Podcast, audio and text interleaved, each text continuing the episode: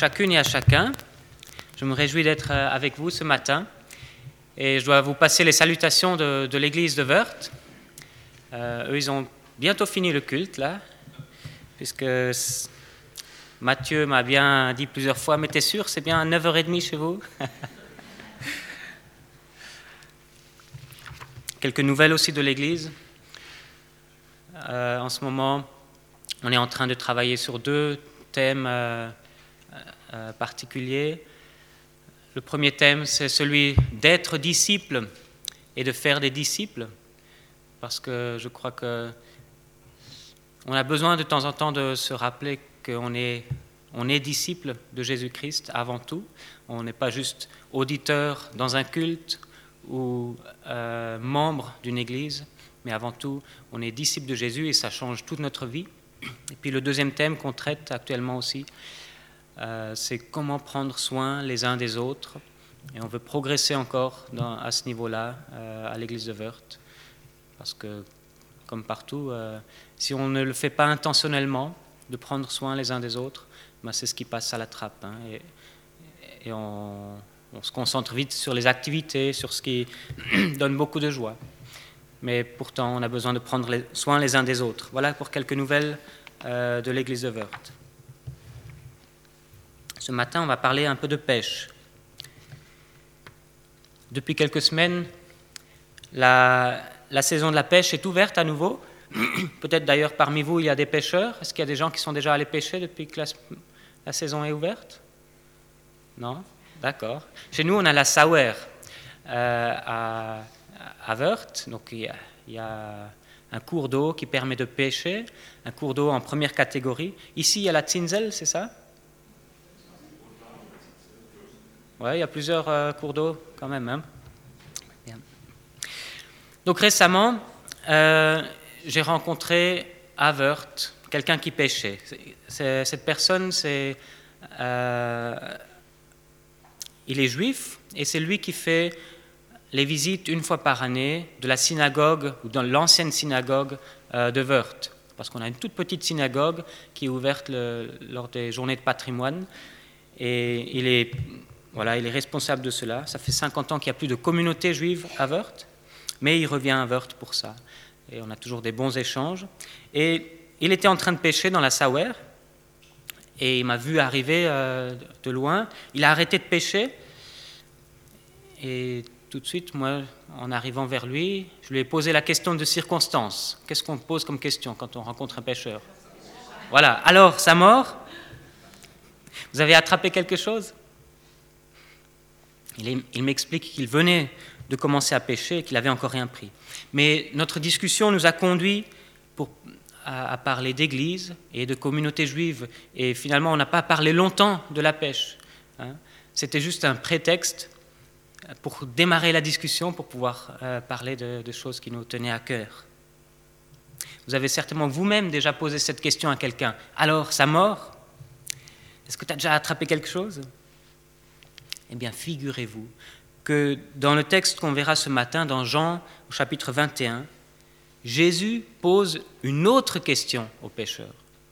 On pourrait s'attendre à ce qu'il pose la même question, alors, vous avez, vous avez attrapé quelque chose? Mais de manière surprenante, il pose une autre question. Parce que pour lui, le point de discussion est ailleurs. Il veut parler d'autre chose. Je vais donc lire au chapitre 21 de l'évangile de Jean les 14 premiers versets. Après cela, Jésus se manifesta encore aux disciples sur les bords de la mer de Tibériade. Voici comment il se manifesta. Simon-Pierre, Thomas, appelé Didyme, Nathanaël de Cana en Galilée, les fils de Zébédée et deux autres de ses disciples étaient ensemble. Simon-Pierre leur dit, Je vais pêcher. Ils lui dirent, Nous allons nous aussi avec toi. Ils, sortaient, ils sortirent et montèrent dans la barque. Cette nuit-là, ils ne prirent rien. Le matin venu, Jésus se trouva sur le rivage, mais les disciples ne savaient pas que c'était Jésus. Jésus leur dit, Enfants, N'avez-vous rien à manger? Ils lui répondirent Non. Il leur dit Jetez le filet de l'autre côté, du côté droit de la barque, et vous trouverez. Ils le jetèrent donc, et ils n'étaient plus capables de le retirer à cause de la grande quantité de poissons. Alors les disciples, alors le disciple que Jésus aimait dit à Pierre C'est le Seigneur. Dès que Simon-Pierre eut entendu que c'était le Seigneur, il mit son vêtement, car il était nu, et se jeta dans la mer. Les autres disciples vinrent avec la barque en traînant le filet plein de poissons, car ils n'étaient éloignés de terre que d'environ deux cents coudées. Lorsqu'ils furent descendus à terre, ils virent là un brasier, du poisson posé dessus et du pain. Jésus leur dit, Apportez des poissons que vous venez de prendre. Simon-Pierre monta dans la barque et tira à terre le filet plein de 153 gros poissons. Et quoiqu'il y en eût tant, le filet ne se déchira pas. Jésus leur dit, Venez, mangez. Et aucun des disciples n'osait lui demander, Qui es-tu? Car il savait que c'était le Seigneur. Jésus s'approcha, prit le pain et le leur donna, ainsi que le poisson. C'était déjà la troisième fois que Jésus se manifestait à ses disciples depuis qu'il était ressuscité d'entre les morts. Jusqu'à là, le texte biblique. Alors juste pour vous dire un peu quelle est la place de ce texte dans l'évangile de Jean, il s'agit ici en fait d'un appendice qui arrive après la conclusion du livre. La conclusion du livre, on l'a au chapitre 20, je lis les versets 30 et 31. Jésus a fait encore en présence de ses disciples beaucoup de miracles qui ne sont pas écrits dans ce livre. Mais ceci est écrit afin que vous croyiez que Jésus est le Christ, le Fils de Dieu, et qu'en croyant, vous ayez la vie en son nom. L'évangile de Jean, de Jean aurait pu s'arrêter là. Mais il y a encore cet appendice. Et on s'est parfois demandé pourquoi il y a encore cet ajout-là. En tout cas, l'appendice est directement lié avec les récits du chapitre 20, les récits précédents qui racontent euh, les apparitions de Jésus ressuscité. Et ici, on a la troisième apparition de Jésus à un groupe de disciples. Le chapitre 20 raconte comment, une fois les portes closes, les disciples étaient rassemblés et Jésus leur est apparu, mais Thomas n'était pas là. Et puis huit jours plus tard, Thomas était avec eux, les portes étaient encore closes, et Jésus leur est encore apparu, vivant. L'appendice a d'ailleurs une conclusion un peu similaire à, celle qu'on trouve au chapitre 20, puisqu'on lit à la fin du chapitre 21, c'est ce disciple qui rend témoignage de ces choses et qui les a écrites. Et nous savons que son témoignage est vrai. Jésus a fait encore beaucoup d'autres choses. Si on les écrivait en détail, je ne pense pas que le monde même pourrait contenir les livres qu'on écrirait. Une conclusion très similaire, mais Jean insiste sur la véracité de ce témoignage. Il a parlé au chapitre 20 de ces deux apparitions aux disciples et il a dit, ce qui est écrit, c'est vrai, c'est pour que vous croyiez. Et au chapitre 21, il en rajoute encore une, comme pour nous persuader. Et il dit encore une fois, on sait que c'est vrai ce témoignage-là. Le contexte de notre scène de pêche, là. Donc, on se situe dans les 40 jours après la résurrection et avant l'ascension. C'est la période qu'on vit actuellement aussi, avant de fêter l'ascension. Et on, a, on vient de fêter Pâques euh, il y a une semaine. On apprend que maintenant Jésus n'est plus constamment avec ses disciples. Avant, Jésus était tout le temps avec ses disciples, et là, il leur apparaît donc, à certains moments, il n'est pas avec eux tout le temps. C'est comme pour les habitués à vivre sans sa présence physique constante. Et puis, c'est pour forger chez eux une foi basée sur la certitude d'avoir rencontré le ressuscité. Il est en train de les préparer à ce qu'ils vont vivre après quand il sera parti. La scène se passe au lac de Tibériade. C'est le même nom que euh, mer de Galilée ou lac de Génézareth, différents noms pour désigner le même lieu, le même lac. C'est en Galilée. C'est là où Dieu avait envoyé les disciples. Vous vous souvenez, à la, à la tombe, quand les anges apparaissent à Marie-Madeleine, ils envoient les disciples en Galilée. Ils disent, allez en Galilée, c'est là que vous rencontrerez le ressuscité. Et ça y est, les disciples ont enfin obéi. Parce que les deux premières apparitions, elles n'étaient pas en Galilée. Même celle huit jours plus tard, quand Thomas était présent, ce n'était pas en Galilée. Mais maintenant, les disciples ont enfin obéi. Ils sont allés en Galilée comme cela leur avait été commandé. Ils sont enfin allés là où Dieu leur avait donné rendez-vous. Et leur obéissance va leur permettre de vivre ce rendez-vous spécial avec Dieu. Ils vont pouvoir rencontrer Jésus-Christ et vivre quelque chose de spécial avec eux. Alors ici, il n'y a que sept disciples qui sont présents. Cinq de ces disciples font partie des douze de ce cercle restreint. Ils sont nommés. Et puis il y en a deux autres qui ne sont pas nommés et qui font probablement partie des, autres disciples qui ont suivi Jésus, mais qui ne font pas partie des douze. On peut se demander, mais où sont les autres? Il y en avait donc onze encore après que Judas se soit pris la vie. Où sont les autres? Pourquoi il n'y en a que sept? Pourquoi que cinq de ces douze?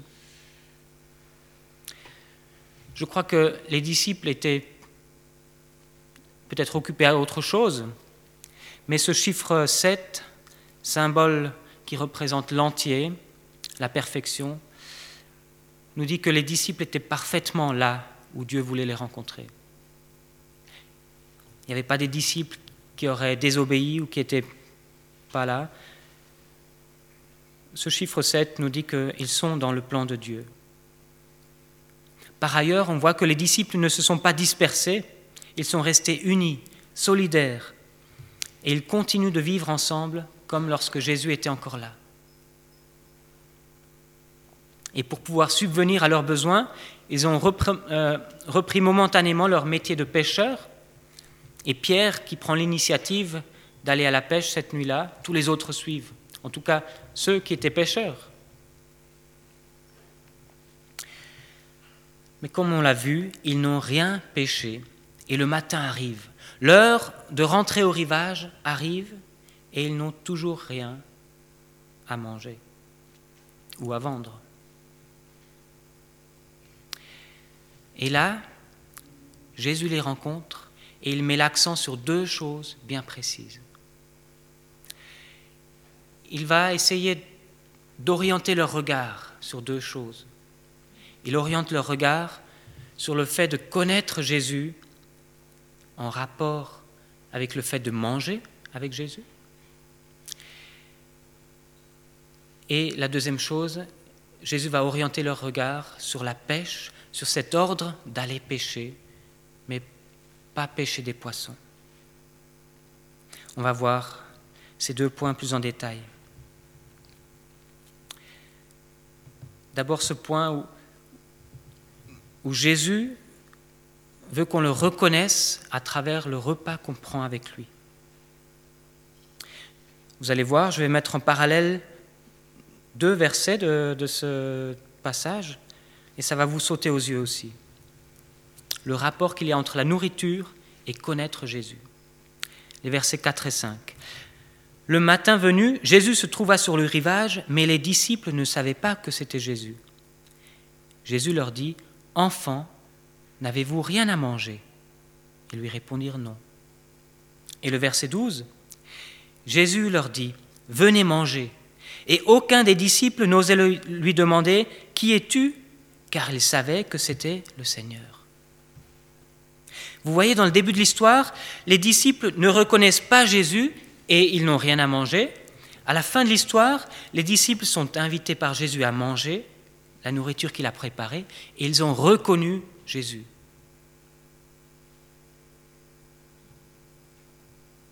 Il y a un rapport dans ce texte entre reconnaître Jésus et manger avec lui, ou avoir de la nourriture qui vient de lui. On pourrait s'étonner que les disciples n'ont pas reconnu du premier coup d'œil ce Jésus avec qui ils ont vécu trois ans. Et puis ce n'est pas la première apparition, on a dit c'est la troisième. Plusieurs des disciples ont, vécu quelque chose de très fort avec Jésus le ressuscité déjà. Dans le chapitre 20, Jean est lui-même entré dans la, dans la, tombe. Il a vu les bandelettes d'où le corps de Jésus s'est extrait et il a cru. Donc Jean ne doutait plus. Il aurait pu se dire, mais oui, voilà encore une fois Jésus. Marie-Madeleine, elle a rencontré Jésus et Jésus l'a appelé par son nom et elle l'a reconnu à ce moment-là. Les disciples réunis avaient vu Jésus et avaient été envoyés par lui. Thomas, qui n'était pas là la première fois, a touché les blessures de Jésus lors de sa deuxième apparition aux disciples. Et il a reconnu le ressuscité comme son Seigneur et comme son Dieu. Tout cela avait reconnu Jésus. Pourquoi ici, ils ne le reconnaissent pas? Parce que maintenant, les disciples doivent apprendre à reconnaître leur Seigneur sans avoir besoin de confirmation comme les bandelettes, comme mettre la main dans le côté de Jésus, comme être appelé physiquement par lui, par son, par son nom. Jésus veut qu'on apprenne à le reconnaître d'une autre manière, à travers la nourriture que Jésus donne à ses disciples. Et c'est là où, la situation de ses disciples nous rejoint vraiment nous aussi. Parce que probablement personne d'entre nous n'a pu mettre sa main dans le côté de Jésus. Jésus est monté au ciel. Probablement personne d'entre nous, peut-être peut-être quelqu'un, mais probablement personne n'a été appelé par une voix audible. Personne d'entre nous n'a vu les bandelettes pour dire ma foi est basée sur ce que j'ai vu. Par contre, nous sommes comme ces disciples qui vont devoir apprendre à reconnaître Jésus à travers la nourriture qu'il nous donne. C'est ce qui se passe aussi quand Jésus rencontre les disciples d'Emmaüs. Eux aussi, c'est au moment où Jésus rompt le pain qu'ils le reconnaissent. Et ensuite, Jésus n'a pas besoin de rester avec eux.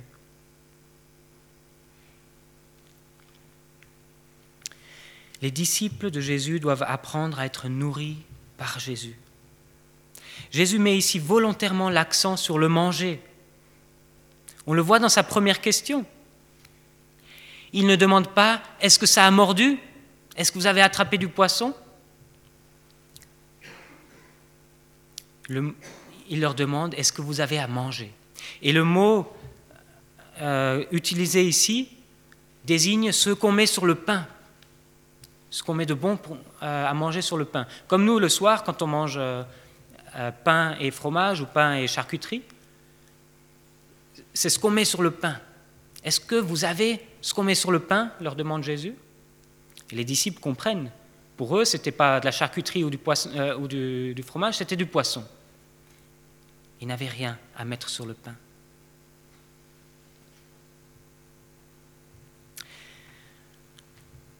parce que Jésus veut leur apprendre à se nourrir, pas de ce que eux-mêmes peuvent produire, mais de ce que Jésus donne comme nourriture. Verset 5. Enfants, n'avez-vous rien à manger? Ils lui répondirent non. Verset 9. Lorsqu'ils furent descendus à terre, ils virent là un brasier, du poisson posé dessus et du pain. D'où il vient ce poisson? Ce n'est pas les disciples qui l'ont préparé.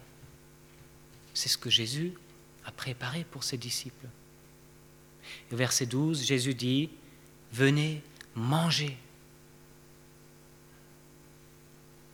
À ce moment-là, ça a dû sonner dans la tête des disciples.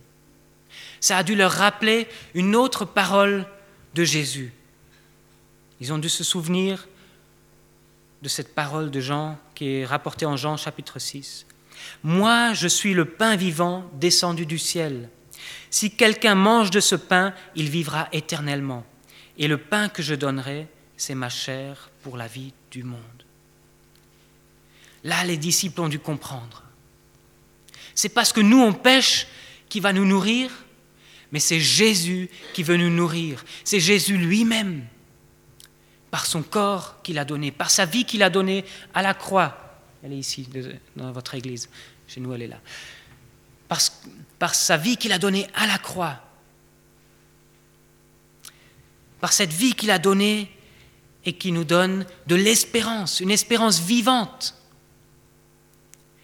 Jésus nous nourrit en se donnant lui-même pour que nous puissions chaque jour, en nous levant, dire oui, je suis disciple, oui, ma, foi est basée sur le ressuscité qui me donne, qui me communique sa vie.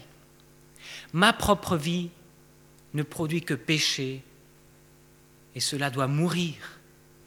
Mais la vie que je veux mener, celle de disciple, c'est celle que j'obtiens de Jésus-Christ.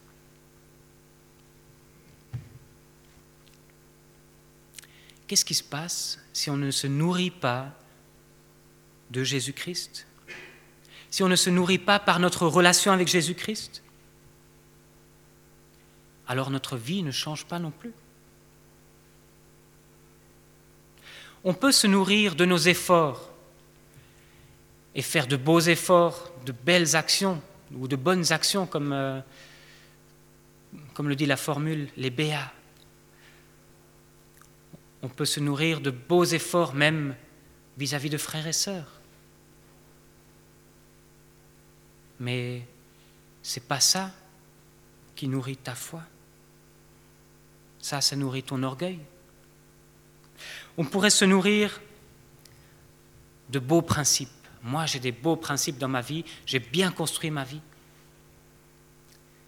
Mais là encore, ça ne nourrit pas ta foi, ça nourrit ton orgueil.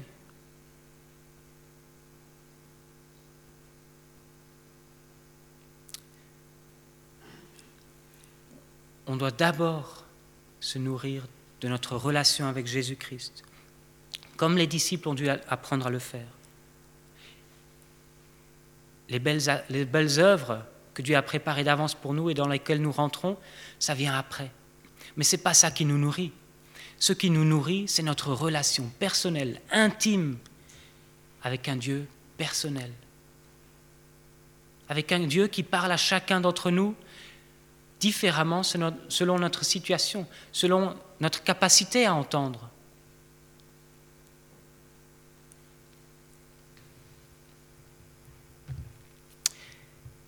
Cette semaine, j'étais à une assemblée générale du syndicat d'initiative de Wörth et j'ai pu échanger avec une dame qui, a dit Ah, c'est notre pasteur là.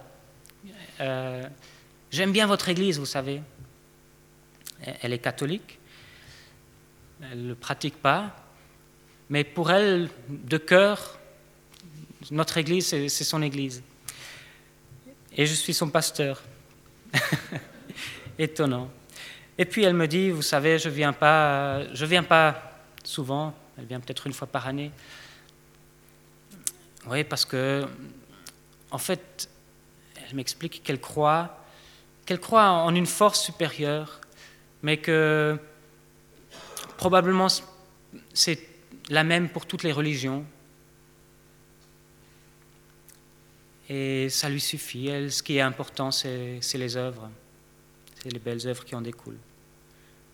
Mais elle a quand même relevé que le témoignage de notre Église était, fort pour elle. Et puis je lui dis, ben, on aura du mal à être d'accord sur ça, sur le fait que et à une puissance supérieure qui soit la même pour toutes les religions.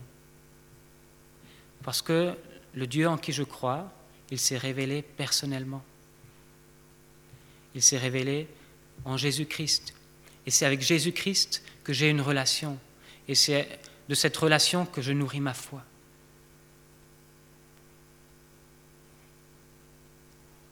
Cette dame-là, pour l'instant, elle ne peut pas encore se nourrir de Jésus-Christ. Elle ne l'a pas encore reconnu. Elle n'a pas encore mangé de la nourriture qu'il veut lui donner. J'espère que ça viendra. J'espère qu'avec les contacts qu'on aura au fur et à mesure, elle va comprendre cela. Mais vous voyez ce que ça veut dire, ne pas se nourrir de Jésus-Christ? On peut avoir plein de conceptions sur qui est Dieu. Mais si on ne se nourrit pas de notre relation avec lui, alors on ne reconnaît pas Jésus-Christ. Par contre, si vous vous nourrissez de Jésus-Christ, de sa grâce, de la relation avec lui, de la foi qu'il place en vous, de la foi que vous placez en lui,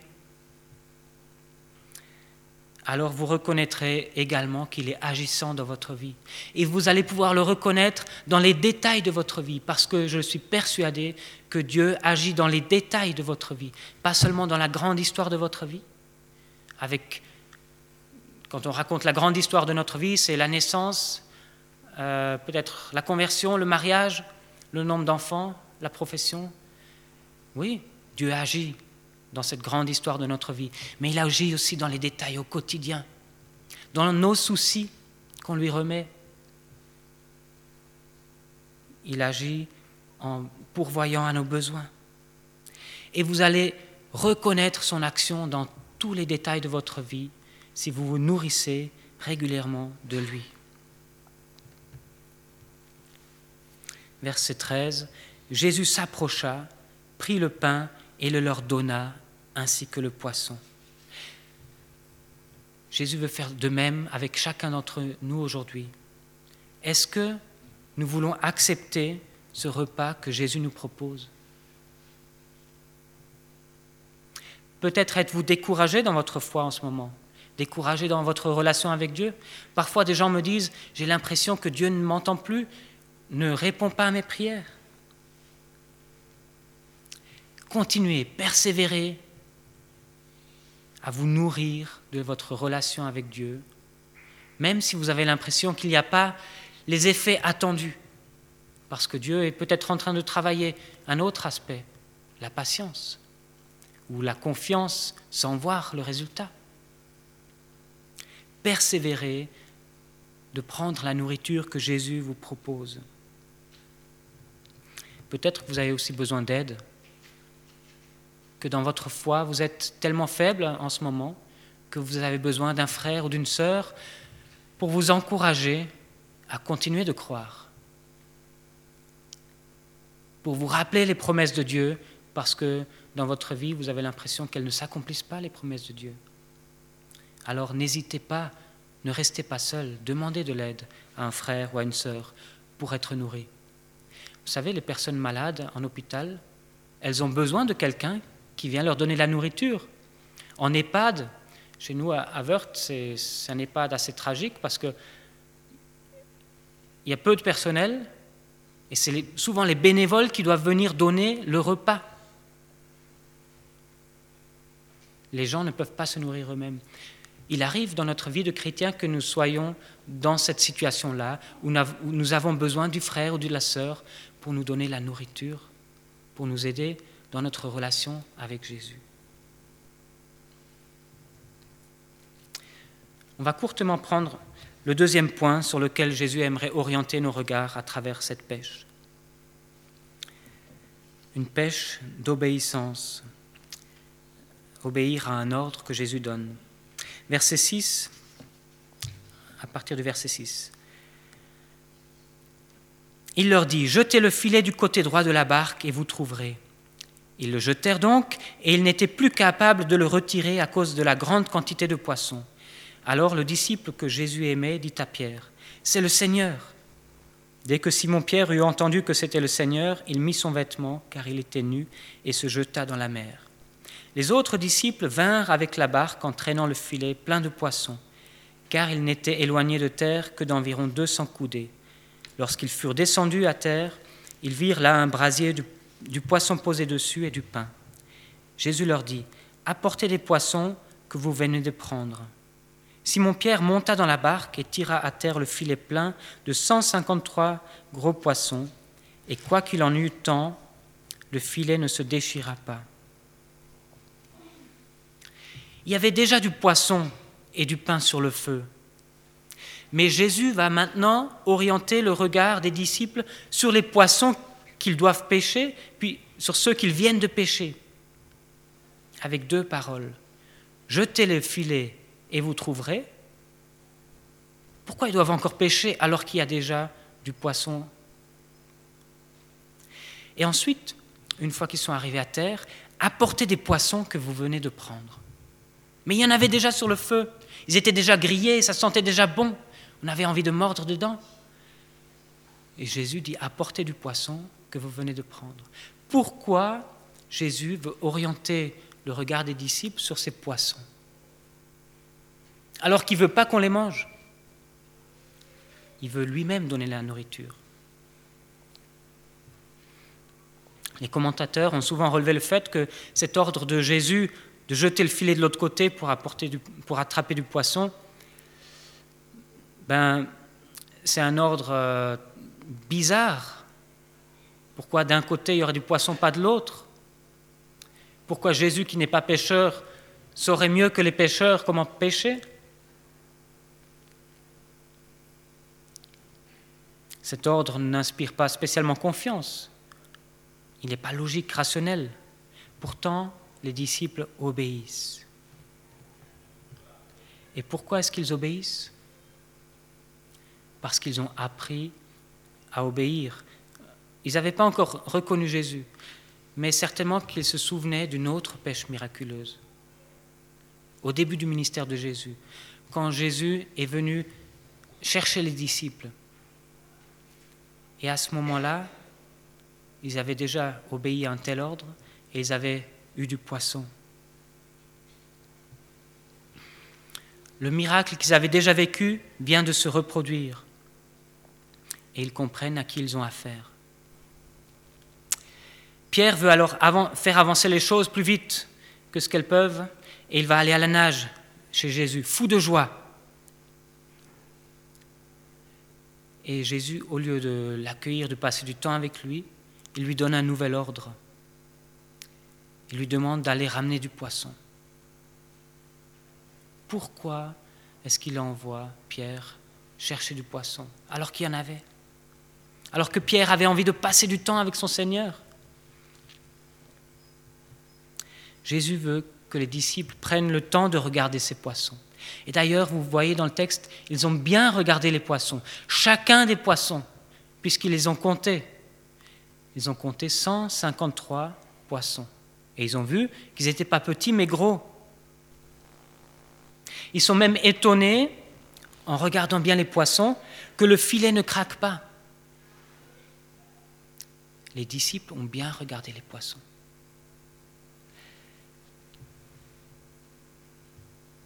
Et c'est une leçon que Jésus veut donner à ses disciples et à nous aussi.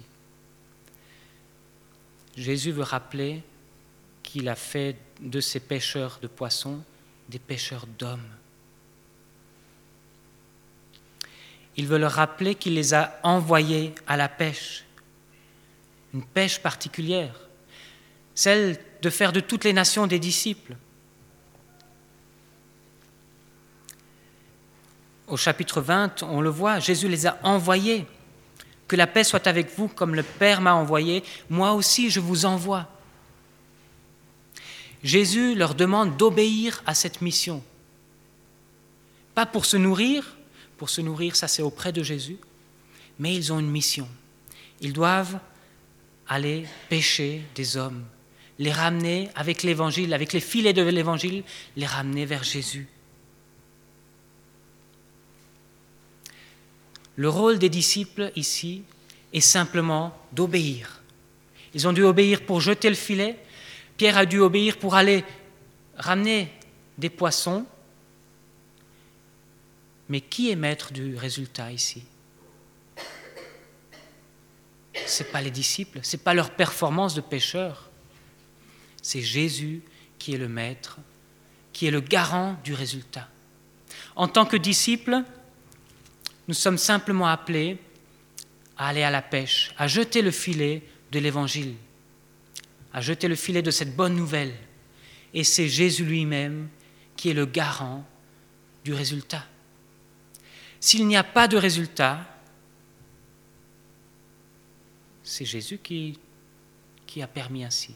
S'il y a beaucoup de résultats, c'est encore Jésus qui a permis ainsi.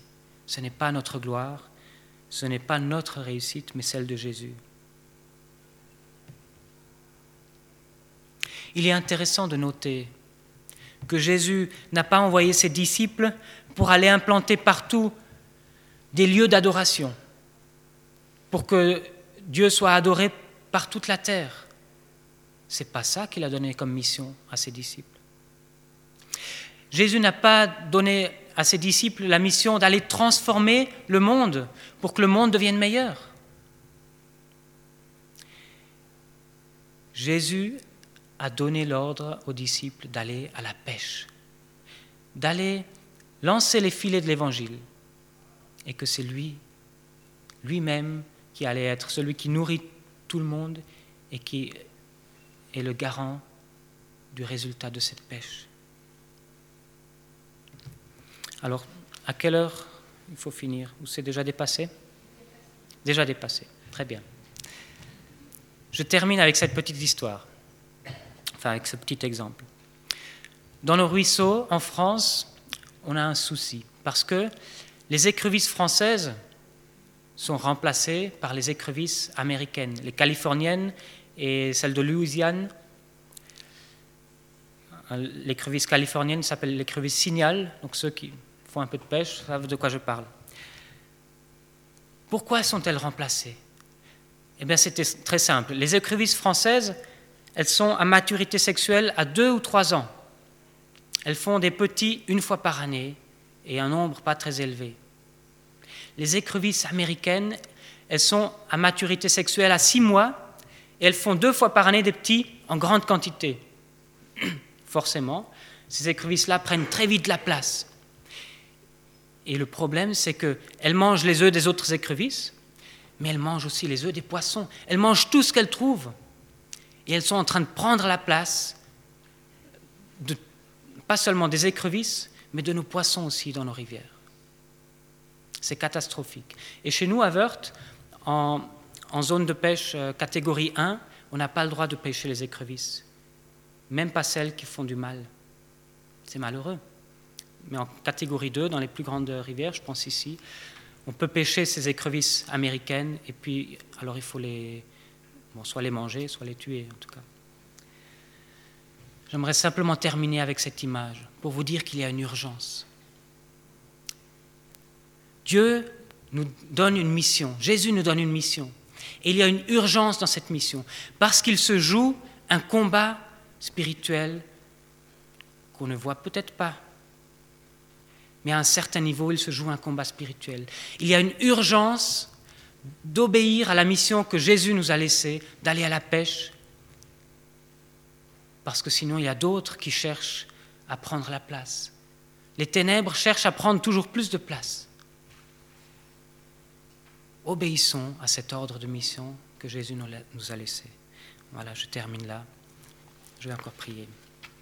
Seigneur Jésus, merci parce que notre foi n'est pas basée sur une idée que tu serais ressuscité, mais sur le témoignage vrai de gens qui t'ont vu ressuscité. Et nous voulons apprendre à baser notre foi, pas seulement sur ce que d'autres ont vu et transmis, mais sur ce que nous vivons avec toi. Je veux te prier de nourrir chacun, chacune des personnes ici, Donne-nous de te rencontrer de manière intime et personnelle. Donne-nous de grandir avec toi. Et Seigneur, tu nous as aussi donné une belle mission. Si nous avons oublié ou si nous nous sommes refroidis pour cette mission, je veux te demander de nous donner un nouveau zèle pour aller et parler de l'Évangile, parler de cette bonne nouvelle autour de nous. Je veux te demander de bénir chacun ici et de nous accompagner dans cette marche de disciples. Amen.